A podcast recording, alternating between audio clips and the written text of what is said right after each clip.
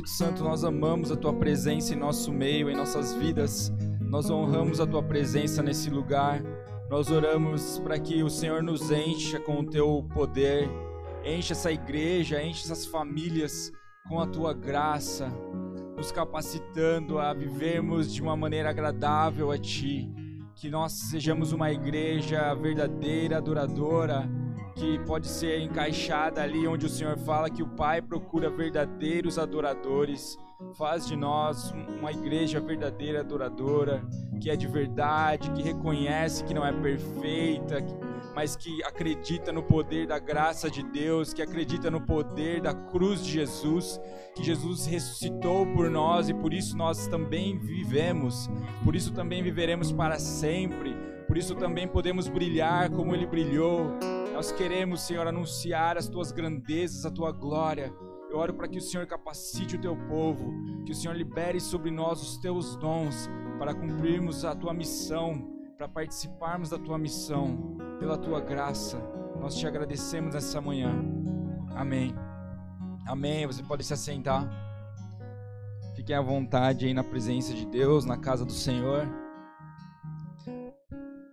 Muito bom poder adorar a Ele em família. Nós estamos muito felizes com todos vocês.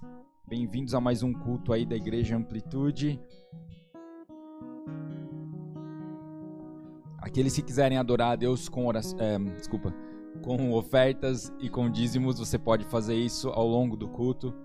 Que o Senhor continue dando sementes para vocês, porque que Ele continue dando sementes para vocês, para que vocês sejam bons administradores, que vocês tenham o suficiente para vocês, para suas famílias e também para abençoar outras pessoas. Que vocês sejam como aquele versículo que diz que vocês não vão ter apenas para vocês, mas vocês vão poder emprestar. Vocês não vão precisar pedir emprestado, mas vocês vão poder emprestar. E que e seja uma, uma característica também da igreja do Senhor nesse lugar, né? Uma comunidade que se ajuda, né? Famílias que, se, que, que são uma, na verdade. Nós somos a grande família de Deus. Por isso nós podemos crescer nesse aspecto da generosidade. Na semana passada nós falamos um pouquinho sobre isso. Aqueles que não assistiram, tem lá no, nos nossos canais de comunicação, no YouTube ou no Spotify, ou canais de. É, como fala? De podcast, né? Então fique por dentro aí das nossas programações. Hoje nós vamos continuar, é a última é, último episódio da série A Família Cristã. Posso ouvir um ah. Sei que. Né? É, vocês, vocês sabem, né? Vocês estiveram com a gente aí, a dificuldade foi grande para concluir essa série, em razão da, dos, das férias, dos feriados, em razão da, da pandemia generalizada pela igreja, né? Foi, foi uma desgraça, assim, na questão de espalhou geral, né? 80% da igreja já está imunizada. Então, é, teve jeito. O que importa é que Deus nos tem sustentado, né, e que Ele nos deu saúde. E a, da mesma forma, eu quero pedir, encorajar vocês a orarem por aqueles que ainda enfrentam essa doença. Não é uma doença, não é uma brincadeira, né? Para algumas pessoas acaba sendo como uma gripe, mas para outras é uma coisa que pode tirar até a vida, né? Nós temos alguns irmãos queridos da igreja de Valinhos também que estão enfrentando Covid, por isso orações pela igreja de Valinhos Inclusive, a vida do nosso, vou falar o nome dele aqui porque é muito querido, irmão Mário. Ele está, estava internado pelo menos ontem, e não sei se vai ter alta, mas de qualquer forma, orem por ele e pela, pela sua família, irmão Mário, ok? Um, agora eu quero convidar né, a Su para me ajudar na palavra de hoje. Nós vamos fazer um modo diferente. A gente vai fazer junto a palavra, pode ser, gente? Ninguém vai se escandalizar? Não? Vai ser um, um pouco diferente, a gente já fez isso outras vezes, mas acho que aqui na amplitude, nesse formato, não. Vou pegar outro microfone. A gente vai falar sobre a educação, educação cristã e a família cristã. E a gente, por caminhar juntos, né, há 10 anos como pai, como marido e mulher e com filhos, a gente quer falar um pouquinho sobre esse assunto juntos, tá? Quando a gente estava programando, a gente falou, deve, vai ser uma ideia legal, porque ela tem um monte de ideia na cabeça dela. E como, como mulher e homem, a gente tem as nossas diferenças, certo? Quando sabe o que eu estou falando? Que Deus fez a gente diferente, né? Ou, ou a gente é tudo igual, a gente pensa igual. Quem é casado aí, o que, que você acha? Não, né? A barata aparece é a mesma reação, homem e mulher. Exatamente a mesma. Não, né? Vocês sabem que não. Deus nos deu identidades diferentes por seus motivos, né? Ele nos fez complementares um ao outro para servirmos um ao outro, para sermos um reflexo, como a gente tem falado nas últimas semanas, da triunidade de Deus, onde Pai serve Espírito, Espírito serve Jesus, um ama o outro, um honra o outro, e a família acaba sendo isso, um ambiente onde eu honro Sui, Sui me honra, onde eu sirvo ela, ela me serve. E a gente quer juntos agora falar um pouco sobre o nosso papel como pais. Como eu disse no início, se você ainda não é pai, é, isso pode se aplicar também no ambiente de discipulado, né, e no ambiente até de autoeducação. Todos nós estamos aprendendo algo, estamos crescendo na, na vida cristã. Por isso, esses princípios também podem ser aplicados e vocês vão entender já o, o porquê. Eu vou pegar meu esboço você pode. Você quer começar? Fala oi, tchau. Tudo bem? Bom dia, Thali. Vocês estão me ouvindo? Sim? É... A gente vai falar hoje sobre a educação cristã, né? a educação, na verdade, dos filhos. E a gente vai usar, eu, pelo menos, a minha parte, vou usar dois versículos principais. Mas eu, antes de começar, eu queria é, falar com vocês sobre os pais de antigamente, né? os pais cristãos, principalmente, de antigamente. É, eu ouvi essa semana a história de algumas mulheres que chegaram no Brasil como missionárias com seus maridos, né? lá no final do século XIX, começo do século XX. E ouvindo sobre essas mulheres cristãs, elas têm frases muito fortes. Teve uma delas que, que disse assim: Eu prefiro perder os meus filhos, ver, ver os meus filhos mor mortos, do que vê-los esfriando no amor pelo Senhor. E, e, tanta, e outras mulheres que. Ela tinha nove filhos, essa mulher, e foi uma mulher muito atuante na, na missão no Brasil, né, no começo dessa do, do, movimento protestante no Brasil. E tem um outro filme que eu vi uma parte ontem que chama Cristiada, que é a história de quando os cristãos no México estavam sendo perseguidos pelo governo, em 1910. E quando eles pegavam um cristão, o cristão tinha que falar morte a Cristo e vida ao governo federal. E tem um trecho de um menino e aí eu parei de assistir, porque eu fiquei muito assim, impactada com aquilo. É um menino, deve ser um pouco mais velho que a Angelina, e ele é preso longe dos pais, né? Pegam ele no campo. E tudo que ele tem que fazer é dizer é, morte ao Cristo e vida ao governo federal. E o padrinho dele, que era uma pessoa influente naquele governo, vê ele sendo preso e, e esse padrinho implora para o menino: é só você, são só palavras. Ele fala: é só você dizer. E ele fala: Não, padrinho, viva Cristo Rei.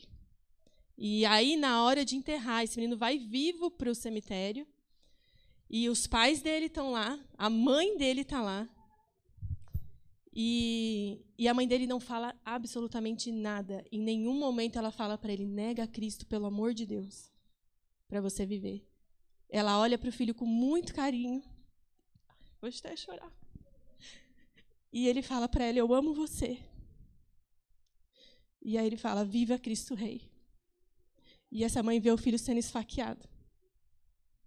Então, o que, que difere a nossa geração dessa geração de mães e pais? Eles amavam Jesus de verdade. E tudo que eles queriam para os filhos era que os filhos amassem a Cristo até a morte, se necessário. E isso faz toda a diferença na maneira que nós vamos educar os nossos filhos. Hoje, o que, que os pais da nossa geração querem? Que os filhos sejam bem-sucedidos. Que eles tenham uma boa faculdade, que eles tenham muito dinheiro, que eles casem bem, que eles possam viajar e ter conforto. Isso que os pais cristãos querem hoje.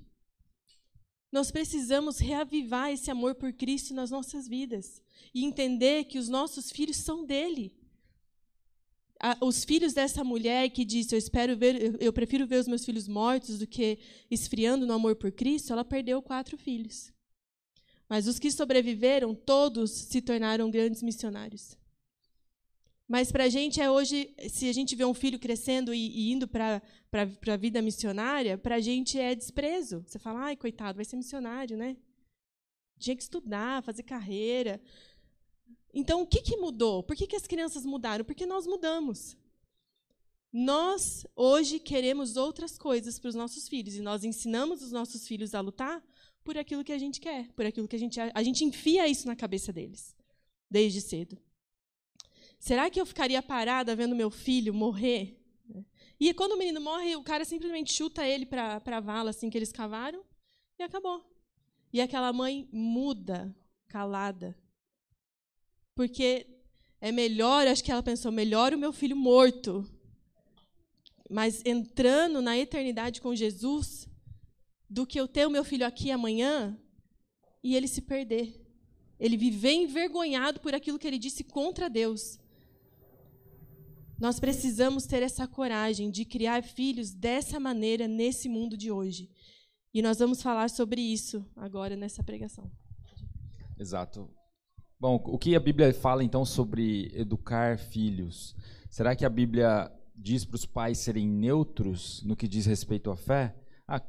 Deixa seu filho crescer e quando eles forem grandes eles vão escolher a religião que eles quiserem. É o que o humanismo fala, é o que na escola se fala, mas a Bíblia não exatamente concorda com essa afirmativa.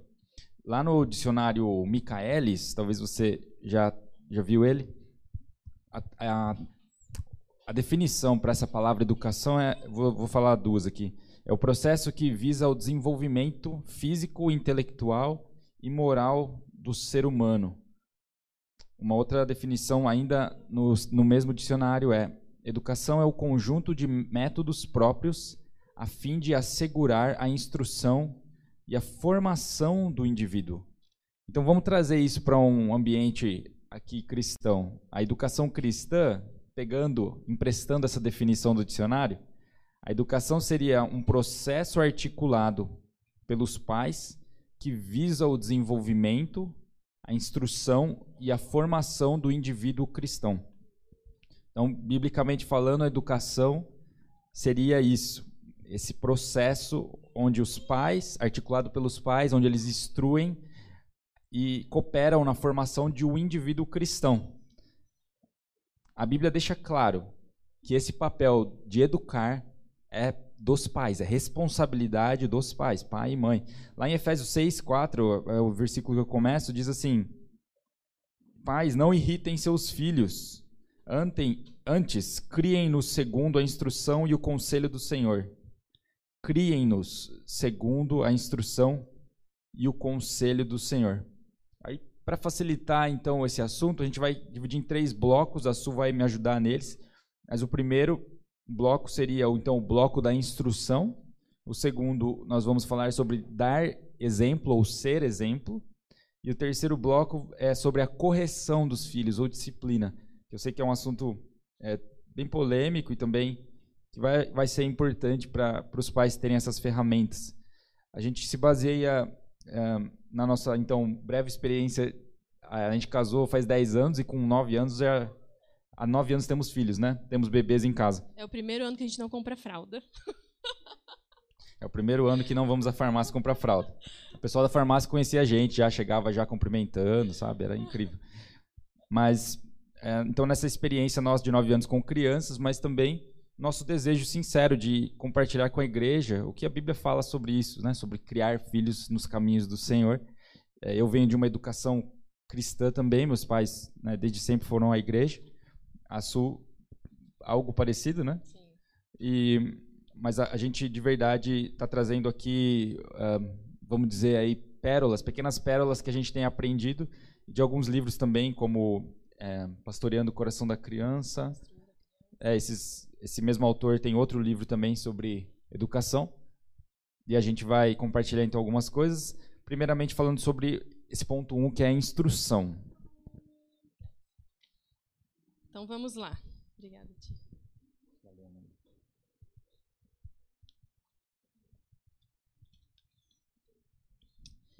a gente vai falar primeiro, então, sobre a instrução, né? Pegando esse, pegando esse Provérbios 22, 6, que fala: ensina a criança no caminho que ela deve andar e ela jamais esquecerá dele. É, esse, esse ensino, essa instrução para um filho, o caminho que ele deve andar, você não dá igual você dá para uma pessoa que está pedindo direção na rua. Ah, você faz isso aqui, aquele faz o que eu falo, não faz o que eu faço, né? Não funciona. Você vai, vira à esquerda, vira à direita e é isso aí que você tem que fazer a gente tem que andar junto com eles. Né? Eles têm que ver a gente vivendo e andando por esse caminho e instruindo eles enquanto a vida acontece. E a gente vai usar como base um texto que está lá em Deuteronômio 6, quando Moisés está lembrando o povo sobre a lei, né, sobre os mandamentos. E, e lá, vamos ler lá no, em Deuteronômio 6, no versículo 4, fala assim: Ouça, ó Israel, o Senhor, o nosso Deus, é o único Senhor. Ame o Senhor, o seu Deus, de todo o seu coração, de toda a sua alma e de todas as suas forças. Que todas essas palavras que hoje lhe ordeno estejam em seu coração.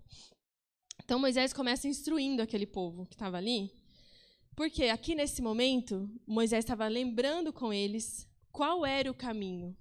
Qual era o caminho que eles tinham que andar? O caminho era amar a Deus de todo o coração, ter, ter o primeiro mandamento como direção para a vida deles. E esse povo sabia, entendia bem da lei. Eles estavam lá no deserto há muitos anos, vivendo naquela lei, praticando, ouvindo, aprendendo. Então Moisés sabia que eles tinham condições de ensinar essa lei para os filhos. E aí ele continua no verso 6, que toda, no verso 7, ensine-as que todas essas palavras que hoje lhe ordeno estejam em seu coração. Ensine-as com persistência a seus filhos. Esse caminho que Israel estava trilhando era um caminho de longo prazo, né?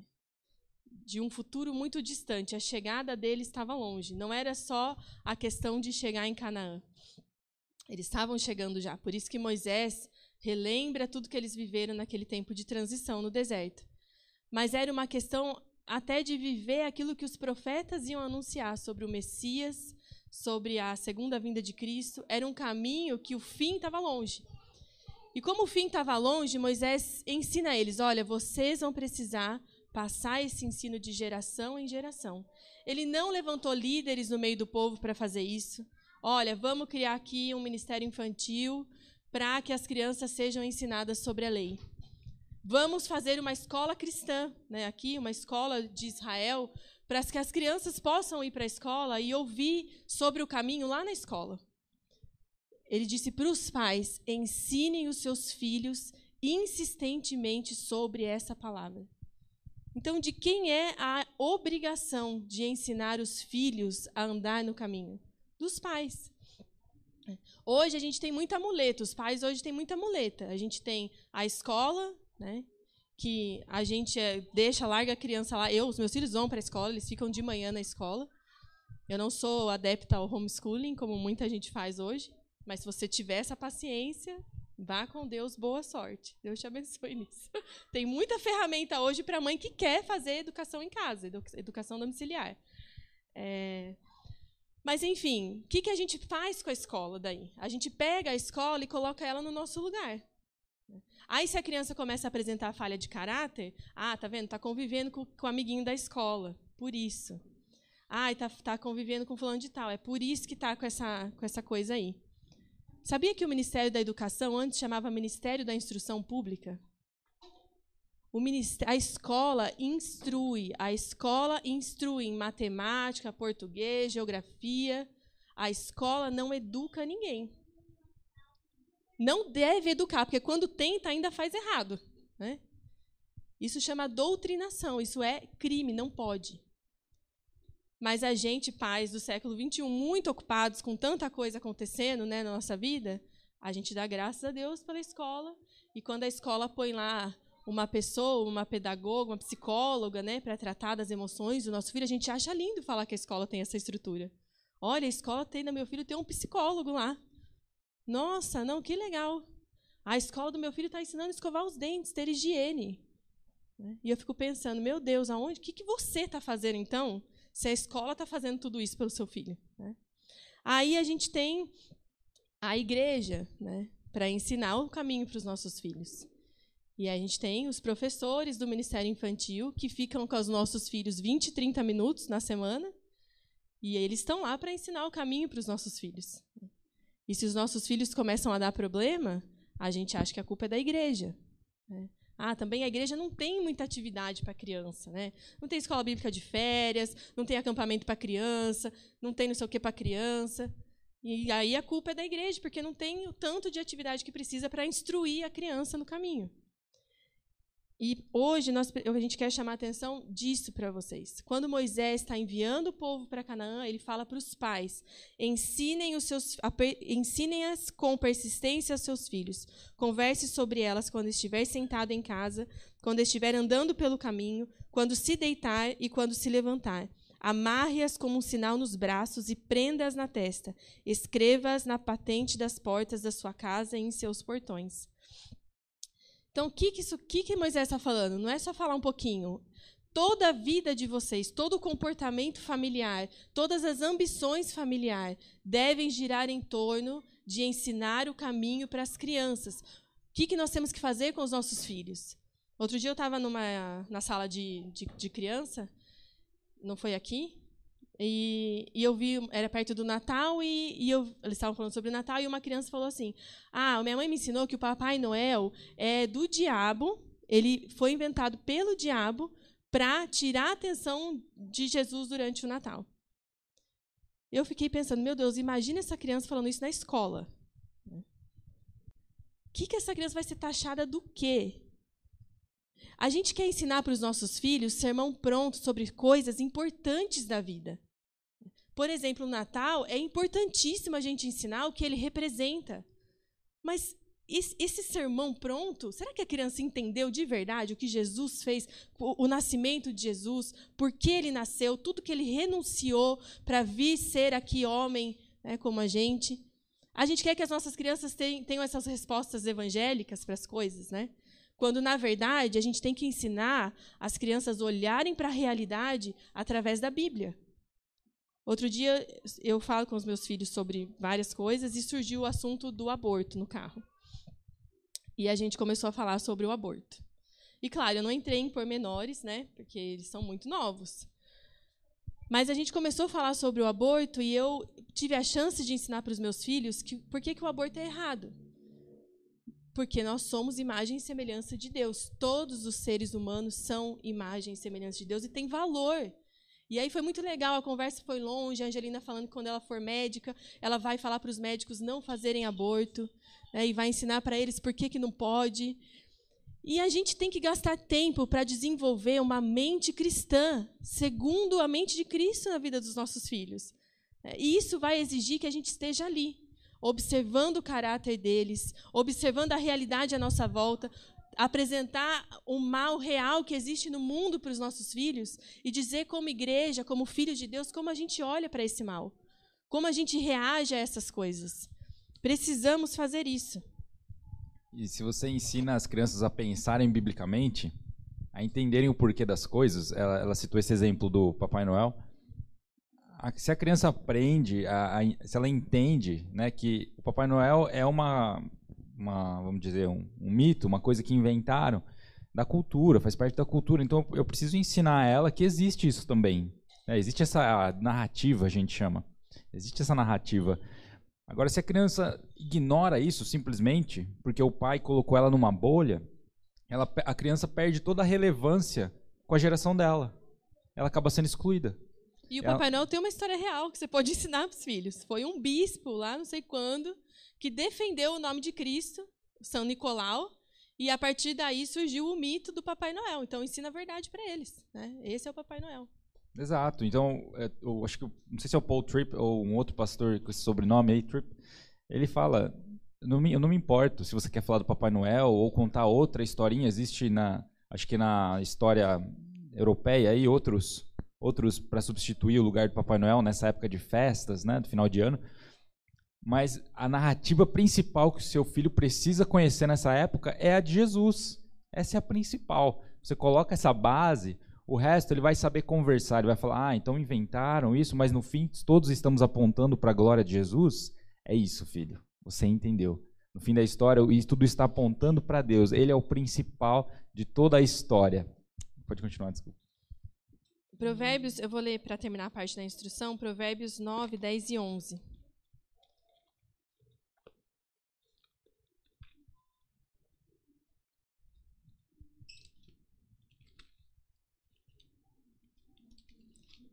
Fala assim, Provérbios 9, versículo 10. O, o temor do Senhor é o princípio da sabedoria, e o conhecimento do santo é entendimento. Pois por. Não, é 9, 10. Não, é só esse, gente. O temor do Senhor é o princípio da sabedoria, e o conhecimento do santo é entendimento. Então, qual que é o princípio da sabedoria? Estudar muito todos os dias? Né? Ter aquele filho lá nerd que fica o dia inteiro é, no computador ou nos livros estudando, os meus filhos têm horário de estudar, tá? Eu não sou contra estudo, eles estão vivendo nesse mundo, eu vou prepará-los também para desfrutar o melhor que eles puderem aqui desse mundo. Então, à tarde, três dias por semana, eles têm meio período de, de aula, de, de estudar em casa. Mas o que, que vai dar sabedoria para os nossos filhos? O temor do Senhor. Porque quando eles entendem que Deus está em todos os lugares, mesmo quando eu não estou, eles vão ser sábios para optar pela coisa correta. E a opção ruim sempre vai estar tá lá na cabeça dos nossos filhos, assim como está na nossa até hoje. Até hoje você tem um diabinho e um anjinho, né? Diante das situações, falando, ah, conta uma mentirinha, só para você sair ileso dessa, né? Tem sempre esse pensamento na nossa cabeça. Mas o que, que é você ter uma cosmovisão cristã, uma visão de mundo cristã? Mesmo que eu sofra por fazer o certo, eu vou fazer o certo porque Deus está em todos os lugares e Ele sonda o meu coração. E é isso que a gente tem que ensinar aos nossos filhos. Isso vai fazer deles pessoas sábias. E fala também que o, o entendimento vem do conhecimento do santo. Santo está escrito com letra maiúscula aqui na Bíblia. Então está fazendo referência a Deus. Né? Ele é o santo que nós temos que conhecer para recebermos entendimento. Então nós temos que ensinar os nossos filhos conhecer a Deus, passar tempo com Deus, entender a importância de viver diante de Deus, porque isso dá para a gente entendimento. Assim eu concluo o tema da instrução. E aí a gente vai para o tema do exemplo. Posso ir? Correto, pode ir. Como que a gente faz tudo isso, então? Essa instrução, esse entendimento? Como que a gente está transferindo para os nossos filhos um conhecimento que eles não têm? E a gente vai falar um pouco sobre isso na parte da correção. Porque às vezes a gente corrige a criança como se ela já tivesse 50 anos de vida e já soubesse tudo que é certo e que é errado. Né? Mas eles não sabem. Então a gente precisa ter essa percepção. Mas na questão do. Como que eu faço isso, né? Sendo exemplo, andando junto com eles. Como que os nossos filhos só vão ter uma visão de mundo cristã e pensar como Cristo se eles verem a gente fazendo isso no nosso dia a dia. Outro dia eu estava assistindo um desenho com os meus filhos que chama Daniel Tigre. É assim, tem que ter muita paciência para assistir esse desenho. É estilo assim, Pepa, sabe? Umas coisas bem. Mas ele é mais educado, Daniel Tigre. A Pepa é muito mal educado. Mas a gente estava assistindo e aí tem um episódio que a mãe fica nervosa. Assim, a, a, a ideia que eles querem passar é lidar com o nervoso. Assim, né? E a mãe, quando, quando ela fica nervosa, a mãe canta. E eu olhei para as crianças e a gente começou a rir tanto, porque eles falaram, mãe, tá aí uma coisa que você nunca faz quando você está nervosa. ela conta até 10, ela canta. Eu falei, gente, isso aí não é real. Primeiro que eles não são nem gente, eles são tigre. Né? Já começa aí. E segundo, que nenhuma mãe nesse mundo vai cantar quando está nervosa. Se alguém faz isso, gente, parabéns. Eu quero ser igual a vocês quando eu crescer. Mas quando eu estou nervosa, eu preciso moldar o meu desejo pecaminoso de sair gritando com todo mundo e batendo em todo mundo e socando a porta. E eu preciso. E nesse momento os meus filhos estão me observando. Cadê o, o, fruto do Espírito, né? Que a gente diz tem que... Outro dia eu até estou segurando essa lição. Estou com uma folhinha lá de Gálatas para ensinar os meus filhos os frutos do Espírito. Mas antes eu preciso dar uma melhorada aqui. Senão eles vão falar, hum, mãe, mas você esse aqui, acho que caiu do seu pé esse fruto aqui. então é sendo exemplo, né? Eles precisam ver a gente vivendo em submissão a Cristo. Como a gente lida com o tempo. Que tempo Deus tem na sua vida? A gente quer que os nossos filhos orem, né? e fiquem lá lendo a Bíblia, a gente quer. Mas a gente mesmo não faz. Né? Então, onde está Deus na administração do nosso tempo hoje? Não está, às vezes, em lugar nenhum. Mas a gente quer que o nosso filho seja um, uma criança de oração, uma criança que tem interesse em ler a Bíblia. Isso é mágica, gente. Não vai acontecer porque o principal professor deles não faz. É, que mais que a gente quer? Como que a gente fala sobre o dinheiro? Porque hoje, gente, o dinheiro dirige a vida das pessoas. O dinheiro que diz o tempo, como elas vão gastar o tempo, o dinheiro que diz com quem elas vão gastar esse tempo, né? onde elas vão gastar esse tempo, é o dinheiro que dirige o tempo do mundo hoje. E aí onde que está? Como que a gente fala sobre dinheiro com os nossos filhos? Se ele vê papai e mamãe trabalhando 15 horas por dia por causa do dinheiro, o que, que ele vai achar? o dinheiro é aquilo que dirige a vida dessa família aqui. Meu papai e minha mãe trabalham muito, então eu também, quando crescer, vou trabalhar muito, porque o dinheiro é muito importante.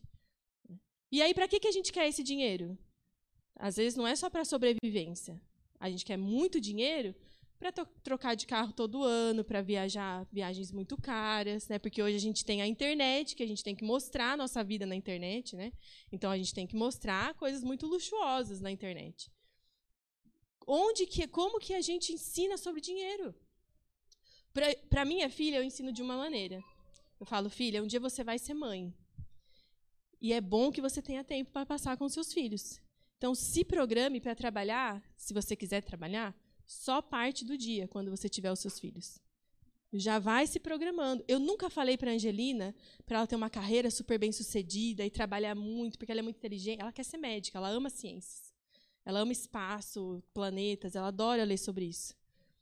Ela é uma menina muito inteligente e eu sei que ela vai alcançar grandes feitos. Mas o meu papel como instrutora da minha filha é dizer para ela: olha, você vai ter um papel muito mais importante você vai cuidar de coisas eternas, que é a vida dos seus filhos. Então, se programe para esse momento. Para o meu filho Noah, que é homem, eu digo para ele: filho, um dia você vai manter uma casa. Você vai cuidar da sua mulher que acabou de ter um bebê, você vai ter que servir ela, você vai ter que cuidar dela, vai ter que ajudar ela a trocar a fralda do seu filho, e você vai ter que manter a sua casa. Então ele fala: é, mãe, eu vou ter que trabalhar o dia inteiro, né? Eu falei, é, você talvez tenha que trabalhar um pouco mais. Porém, você precisa cuidar dos seus filhos e da sua mulher. Você não pode estar fora de casa o tempo todo. Você vai precisar saber cuidar do seu dinheiro. Então, você vai dar um pouco para a igreja, um pouco você vai pôr lá no banco, e o resto você vai viver com esse dinheiro. Então, a gente tem que ensinar sobre essas coisas para os nossos filhos, entende? Porque um dia eles vão estar no nosso lugar. E aí você vai colocando a visão de mundo cristã na cabeça deles sobre coisas importantíssimas da vida. Tá acabando, gente. É... Como que é... e aí entrando no assunto que o Eric vai falar, a questão a gente tem também que mostrar espiritualidade para os nossos filhos, né? No momento de dificuldade, a gente estava procurando casa aqui em Vinhedo e não achava. Não estava achando tudo muito caro aqui, gente. Vocês são tudo ricos, né? Para morar aqui nessa cidade. Pelo amor de Deus. e, e a gente não estava conseguindo achar. E aí, no nosso culto familiar, a gente falava: o que, que vocês querem pedir para Deus? Né? E aí eles falavam o que eles queriam, e a gente fala: olha, a gente, como família, nós precisamos de uma casa em Vinhedo. Então vamos pedir para Deus preparar uma casa para a gente. E a gente orava juntos sobre as necessidades da nossa família. Né? E isso vai ensinando para eles a depender de Deus para todas as coisas. E Deus preparou uma casa para a gente, perto da minha mãe. Não sei se ela está feliz. Eu estou muito feliz. A minha mãe já não sei. Ela falou que vai arrumar um emprego, então acho que ela não gostou muito. Mas a gente vai precisar de muita ajuda nesse momento. Vamos aumentar os cultos, a igreja está crescendo. Então Deus sabe de todas as coisas. E Ele colocou a gente num lugar que nós vamos ter ajuda. E ensinamos os nossos filhos a orar por isso. É, e a questão da, de como a gente fala com os nossos filhos. A autoridade, a gente acha que porque a gente é pai e mãe, a gente, é, eles olham para a gente como autoridade, ponto. Mas família não é uma ditadura. Né? A gente, e também não é uma democracia, viu, gente? E nem é comunismo também. Ah, deu para um, tem que dar para os três. Não. Lá em casa a gente dá para quem está precisando. Os outros dois esperam. Né? Então, é, a gente tem que sim inspirar os nossos filhos a olharem para a gente como autoridade. Né? Não, se o meu pai falou, é, é o que eu tenho que fazer. Porque eles vão crescer. E, e aí, se a gente não conquistou isso, eles vão buscar conselho em outro lugar. Eles não vão olhar. Vai chegar um momento da vida que eles não vão mais ter que fazer o que a gente fala. Mas eu quero que nesse momento meus filhos voltem para minha casa e me digam: mãe, o que você acha que eu devo fazer? Qual o seu conselho? Eu quero ouvir a opinião de vocês. E que ele considere as nossas opiniões, por respeito, por honra, por ver que nós somos pessoas que instruímos eles no bom caminho. E aí agora a parte do Eric. Ainda falando desse ponto da Sui, é, de ser exemplo, acho que todo cristão sente esse, esse peso, essa responsa, né, de ser exemplo para alguém, para um irmão da igreja, como a Su disse também ao longo da, do primeiro ponto. Não adianta a gente falar, ó, faz isso, sendo que eu não faço, sendo que eu não sou exemplo. Isso é um, é um cristão mentiroso, né? Um cristão religioso. É só a lataria de cristão, mas o coração dele está longe de Deus. E Deus quer que a gente seja de verdade. Ah, no ponto, nesse ponto de dar exemplo, duas coisas. A primeira é, pais, a responsabilidade de educar os filhos não é só das mães, é nossa também.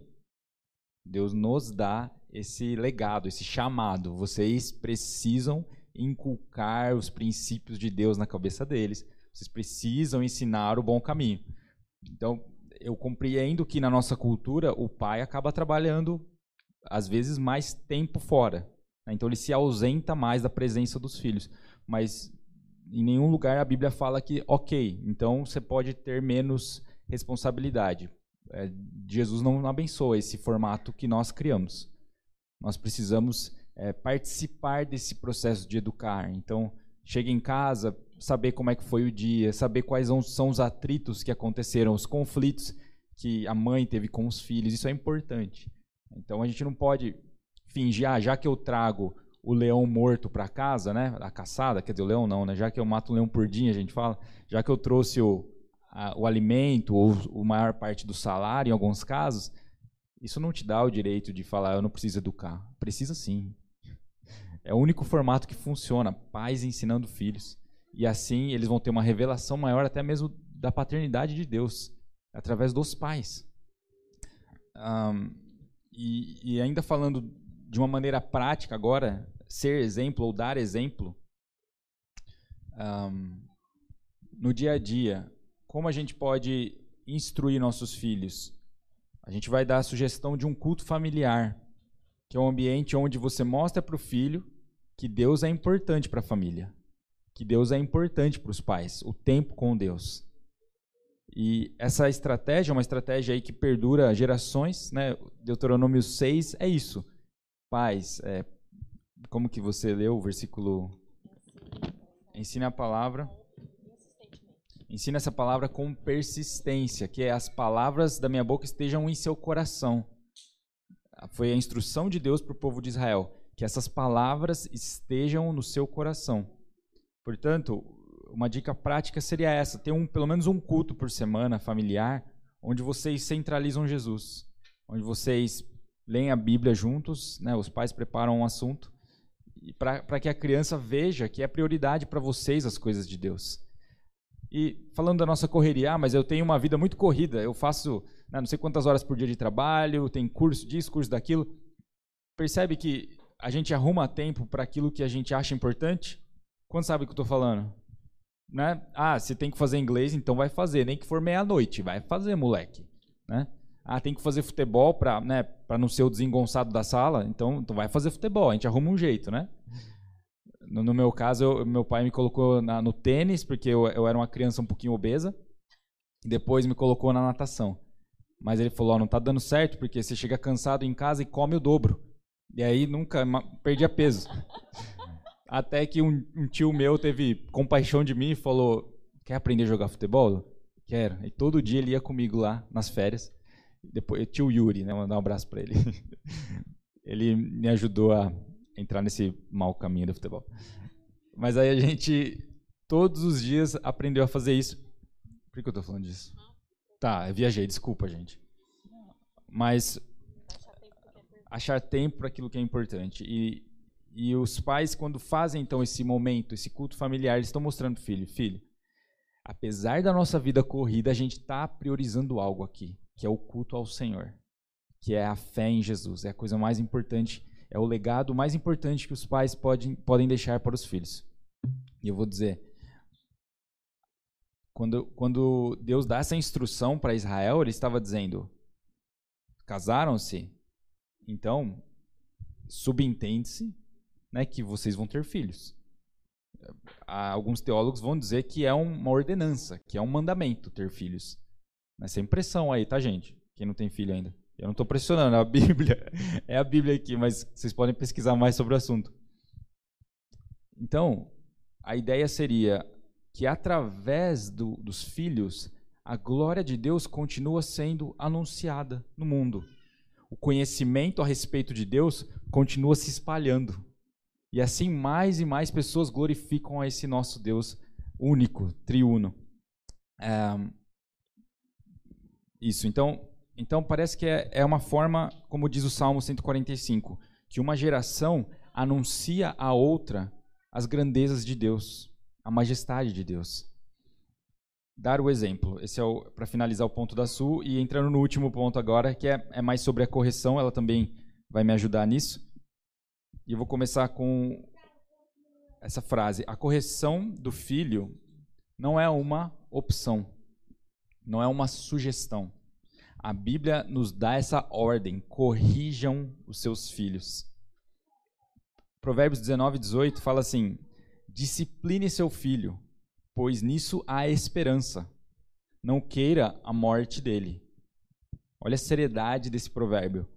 Discipline o seu filho, pois nisso há esperança. Fazendo um jogo de palavras. Se eu não disciplinar, acaba-se a esperança. Não tem esperança para a criança. Vai ser alguém distante da vontade de Deus. Ainda um outro provérbio que fala bastante sobre esse assunto. 29:15 diz: A vara da correção dá sabedoria, mas a criança entregue a si mesma envergonha a sua mãe. A vara da correção da sabedoria, mas a criança entregue a si mesma envergonha a sua mãe. Essa palavra vara é bem tranquila, né? Assim, sem polêmica a respeito disso. Existe bastante debate sobre isso, né? Sobre castigar com vara ou não, ou com força física e tal, talvez a gente pode é, analisar um pouquinho melhor sobre esse assunto. Mas a continuação do versículo é: A criança entregue a si mesma envergonha sua mãe. Se não há correção, os filhos vão constranger os pais. Os filhos vão constranger os pais na escola, na reunião, sabe aquela reunião da escola? Quando o professor começa a falar: Olha, né? Cadê o pai do, né, do Luizinho? E aí você não sabe se levanta a mão ou se. e geralmente é reclamação. Mas se tiver correção, você não vai ser constrangido tanto que as crianças não são perfeitas. Mas é, esse provérbio 29:15 que fala da vara da correção, a gente está falando aqui da correção física, né? da correção na prática, considerando que você já conversou, já instruiu, já explicou, e aí vai aumentando a intensidade a correção. Como a Su falou, as crianças não são adultos, e a gente tem essa mania.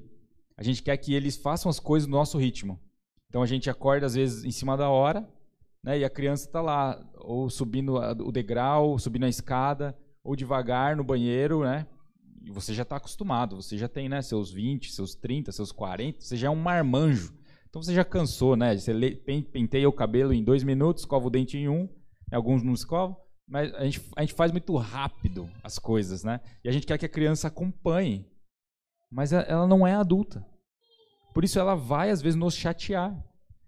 A educação consiste nesse processo de constante um, é, re, como fala? repetição.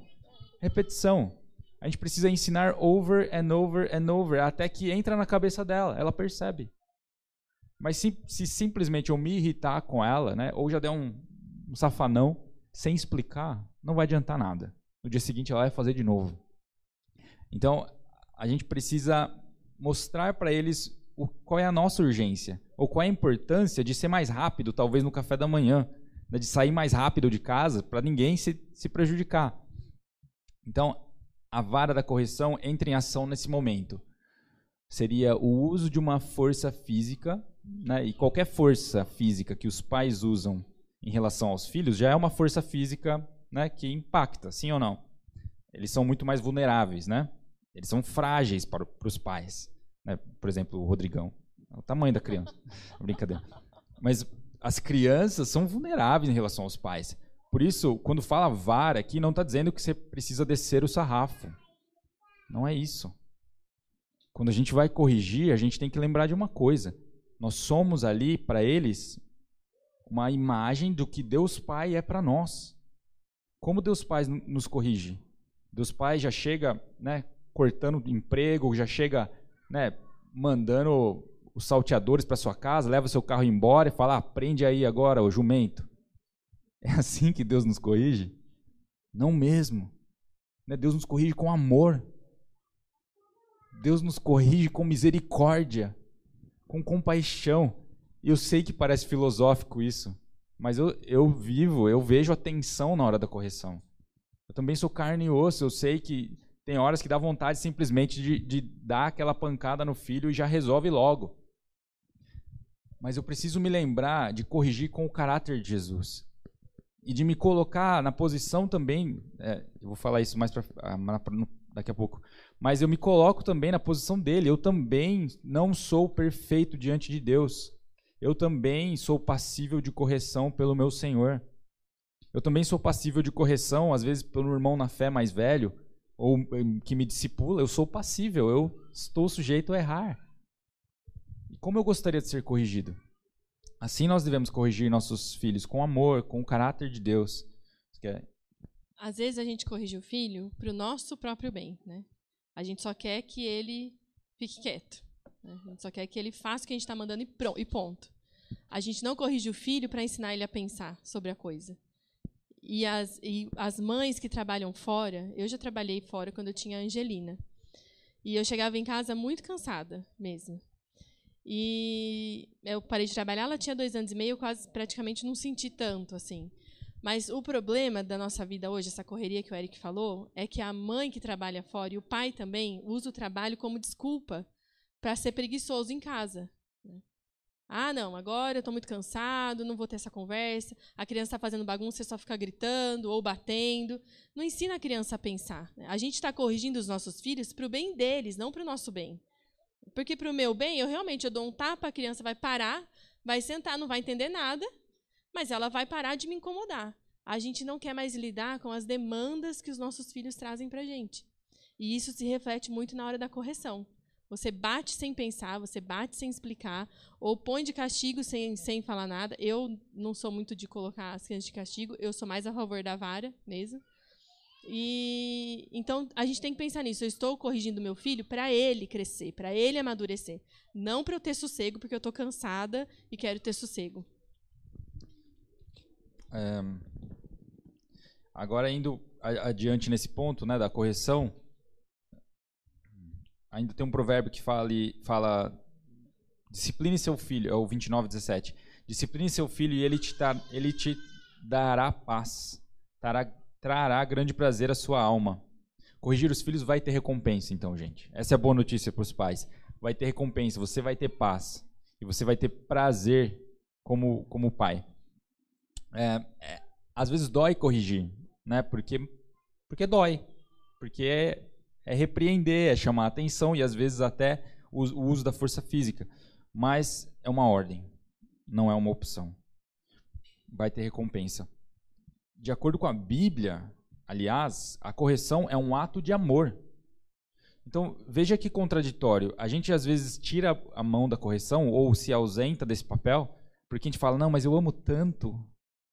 Biblicamente. Ele tá com sono. Quem nunca ouviu isso? Ai, tá com sono. A criança acorda com sono, tá, tá vivo o dia inteiro com sono, né? Que toda malcriação é sono. Ai, tá com sono, tadinho. É, geralmente é vó que fala isso, né? Porque não quer ver o, o netinho apanhando. Então vai estar tá com sono, tá com sono, mas o pai, o pai e a mãe sabem, né, quando eles estão abusando, passando dos limites. E, e, a Bíblia fala, se você ama, você corrige. Por quê? Deus aqui fala então, Meu filho, não despreze a disciplina do Senhor, nem se magoe com a sua repreensão, pois o Senhor disciplina a quem ama, assim como o pai faz ao filho de quem deseja o bem.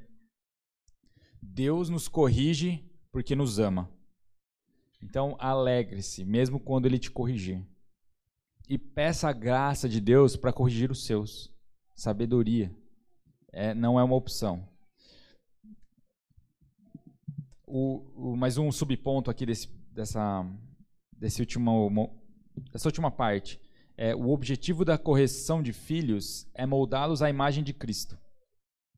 Como a sua acabou de dizer, quando você corrige seu filho, você não pode pensar só na sua reputação, na reputação sua como mãe, né, para as outras mamães falar, olha como eles são prendados, né? Ou o pai fica todo, né? Olha, sou militar mesmo, né? Então, tipo, aqui o chicote estrala e, e a criança não pode nem, nem olhar para o lado, sabe? A Bíblia não fala nesse molde de educação.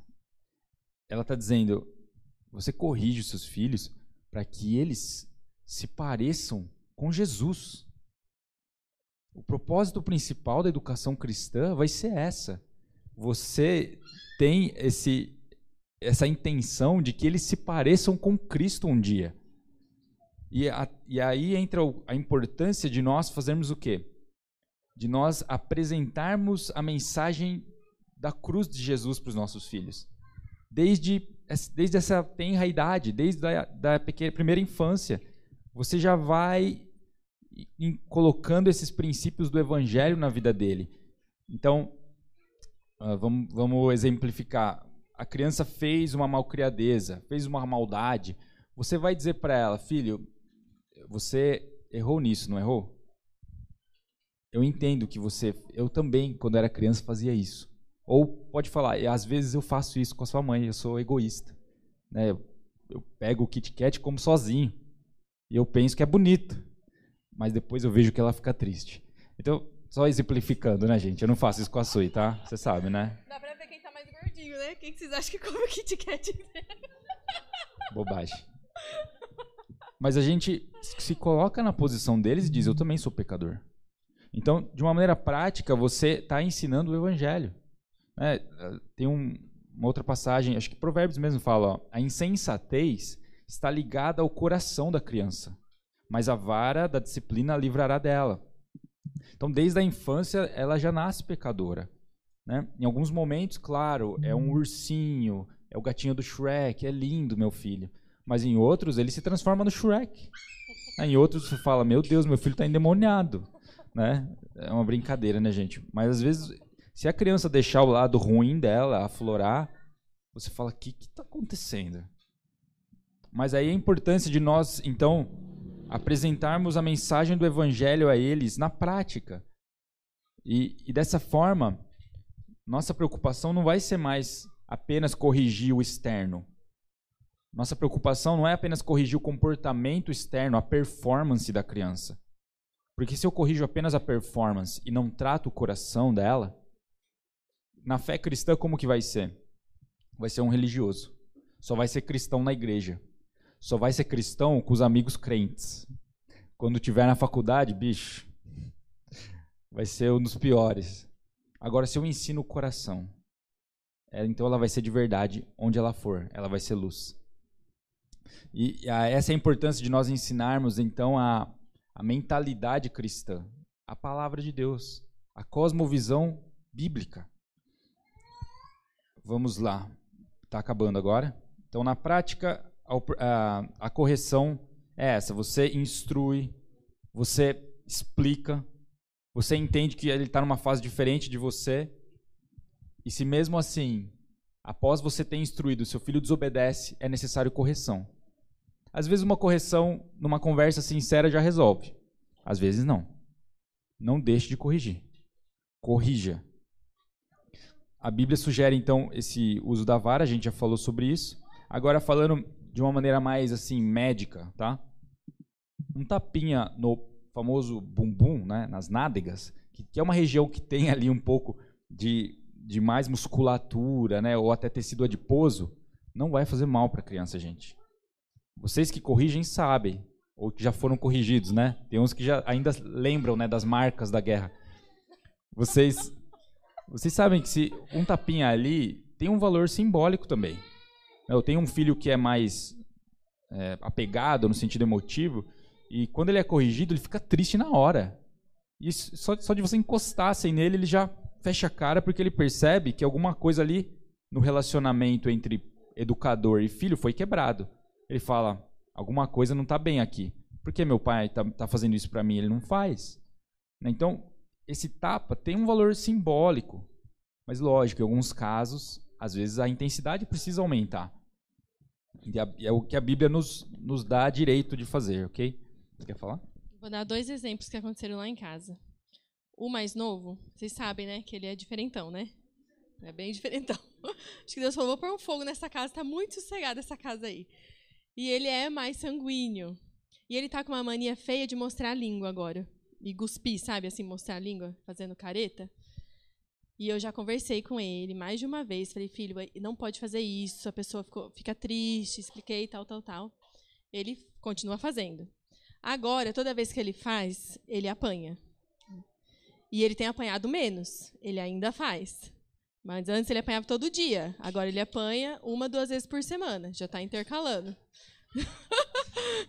e eu não bato assim de espancar, e agora você vai ficar aqui pensando no que você fez e não sei o quê.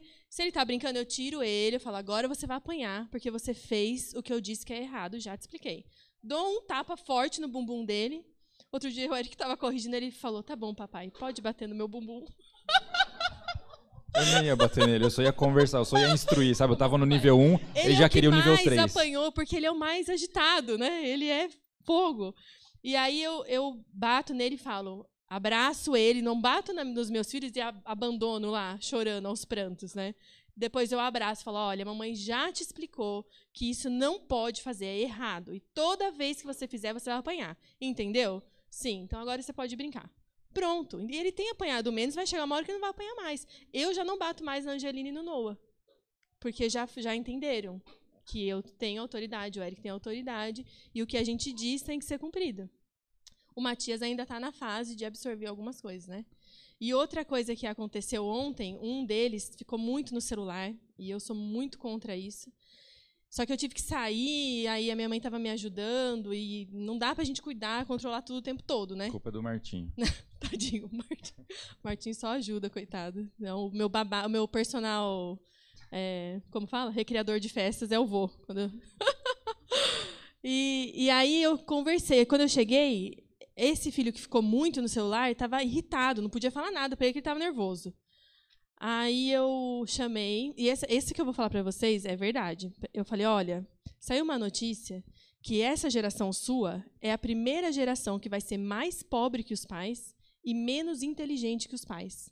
É ciência, comprovado. Por quê? Sabe por quê? Porque enquanto as gerações passadas gastavam o tempo usando a criatividade, desenhando, pintando, estudando, lendo, é, olhando para a natureza, explorando, a sua fica com o nariz enfiado nesse celular. Não importa se você está vendo vídeo educativo, o que, que você está fazendo. Não importa. Isso está roubando a sua inteligência. E aí conversei, aí essa criança, depois, no fim do dia, me apresentou um desenho lindo, todo em alto relevo, assim. Falei, tá vendo? Não precisei bater, mas tem coisa, tem idade que eles já sabem reconhecer os fatos, né? Eu falei, olha, isso é ciência. Se você for nesse caminho, você vai ser mais pobre do que a gente e menos inteligente do que a gente. E culpa de quem também, gente, essas pesquisas? Dos pais, né? Porque os pais de antes não tinham essa. Vai estudar, vai sentar e vai estudar. Vai fazer o caderno caprichado. Não vai ficar gastando tempo com bobagem. Vai trabalhar desde cedo. A nossa geração não podia já, só com 16. Né? Pode ficar caçando Pokémon na rua com aqueles joguinhos. Mas trabalhar não pode. Sofrido para criança. É, outro dia postaram o vídeo de um engraxate, uma criança que estava engraxando o sapato para ajudar a família. Nossa, direitos humanos caiu matando em cima da criança. Agora, os, os montes que estão lá na Cracolândia, cadê os direitos humanos para falar alguma coisa? É, o trabalho é bom para o homem, é bom, dá dignidade. Então, a gente tem que conversar com os nossos filhos e, e, e saber quando aplicar a correção com a vara e não ter preguiça também de ter essas conversas que vão exigir mais tempo. Sim, é, percebam que conforme a criança cresce, e você corrige, eles vão ser, vão precisar ser corrigidos cada vez menos, porque eles vão aprendendo, né? Eles incorporam os bons princípios. Teve um episódio recente, só esse que eu vou falar. A Su gosta de contar a história, né? Esse, é, esse meu filho mais novo, a gente tava de, eu estava de covid, né? então jogado a, aos, aos, as migalhas assim lá em casa no sofá e com meu celular tentando ler alguma coisa. De repente as crianças todas, né, animadas ali brincando e o Matias, citei o nome, pegou a laranja, né, que eles estavam brincando e saiu correndo. E os dois, não, Matias, o que, que, você vai fazer com essa laranja, né? Que o Matias assim tem uma força descomunal. Ele ia jogar na TV, ia jogar não sei aonde, né? Aquela laranja.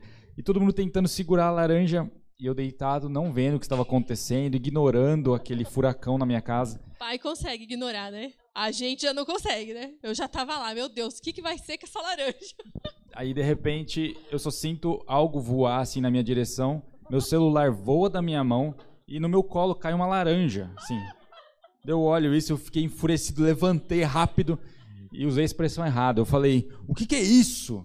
Com essa intensidade. E o Matias olha, trava e diz, uma laranja. Aí naquela hora eu ia corrigir, eu falei, não dá. Eu, é muito fofo esse menino, a gente começou a dar risada, né? Então eu entendi o lado dele, né? Ele só estava se divertindo e eu que estava de bode. Mas para terminar, na prática, os conselhos, na hora de corrigir mesmo a Vera, propriamente dita, correção, o autor ainda sugere diálogo, lembrar do diálogo em vez do monólogo.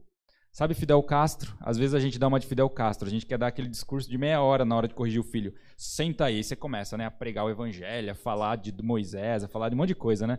E você não escuta o que está no coração da criança. Mas nessa hora é importante, filho, fazer perguntas pequenas. Filho, você, é, por acaso, agiu de uma maneira agora egoísta, como a gente falou, né, do egoísmo? Você acha que você não foi orgulhoso quando você falou isso? Vai fazer a criança pensar e ela responder. Depende da idade, gente. É, vocês entendem o que eu estou falando. Mas a importância do diálogo em vez do monólogo, inclusive quando eles forem maiores, adolescentes, vai ser importantíssimo. Tá? É, quantos, não sei quantos vocês tiveram pais que estavam fazendo esse discurso, né? Acho que quase ninguém, né? Então, a importância de você fazer o diálogo é qual? Você se colocou, assim como Jesus se colocou do nosso lado e disse: Eu também desço ao, é, desço à terra para resolver o problema junto com vocês. Eu me coloco na posição de pecador. Né? Ele, apesar de viver uma vida sem pecados nessa terra, ele tomou os nossos pecados sobre ele, nos dizendo: Olha, eu me coloco na condição de vocês para ensinar vocês o quê? Que é possível viver uma vida agradável a Deus, uma vida piedosa, uma, uma vida que adora o Senhor. E, e nessas, nesses momentos de correção, então, Aponte para Jesus e finalmente diga: Olha, filho, talvez para você é difícil dividir essa, esse salgadinho, esse carrinho, mas peça para Deus te ajudar. Deus me ajuda a compartilhar. Você coloca esses princípios. E quando ele for maior, ele for crescendo, ele vai falar: somente com a ajuda de Deus eu consigo vencer a carne. E quando Deus se revelar a eles naquele num grande dia, eles vão falar: somente crendo em Jesus eu posso ter salvação. Não existe uma forma, não é a minha boa performance que me salva. E o seu filho, então, vai ter na prática o evangelho e Deus vai se apresentar. E ele já ouviu tanto a mensagem do evangelho que ele simplesmente crê e é salvo. Quantos desejam ter filhos salvos, uma família salva? Então a gente precisa lembrar disso, que a gente corrige porque a gente deseja ver Jesus na vida deles a gente deseja que eles tenham acesso à salvação. E a, antes de se perguntar como você tem agido com os seus filhos, se pergunte sobre o seu próprio coração. Que, quem é Deus para mim? Que, que espaço Deus tem na minha vida? O que é a palavra de Deus para mim? O que eu tenho aprendido? Como eu tenho correspondido? Porque se a gente é, moldar o nosso próprio coração à palavra de Deus, e se a gente conseguir viver o primeiro mandamento, vai ser muito mais natural a gente ensinar para os nossos filhos. Então, o primeiro que a gente tem que trabalhar é a gente mesmo. Né? Sim. Ainda só para acabar agora nas partes práticas, também eu recomendo orações nas refeições ou antes de dormir, né? Porque é, para a gente não é nada, dois minutos de oração, mas para eles é, é importante. Eles estão vendo que é realmente importante agradecer a Deus pelo pão de cada dia ou pelo dia que tivemos, que se não fosse Deus a gente estaria perdido. Então é uma dica prática também que eles citam no livro. Vamos ficar de pé para orar.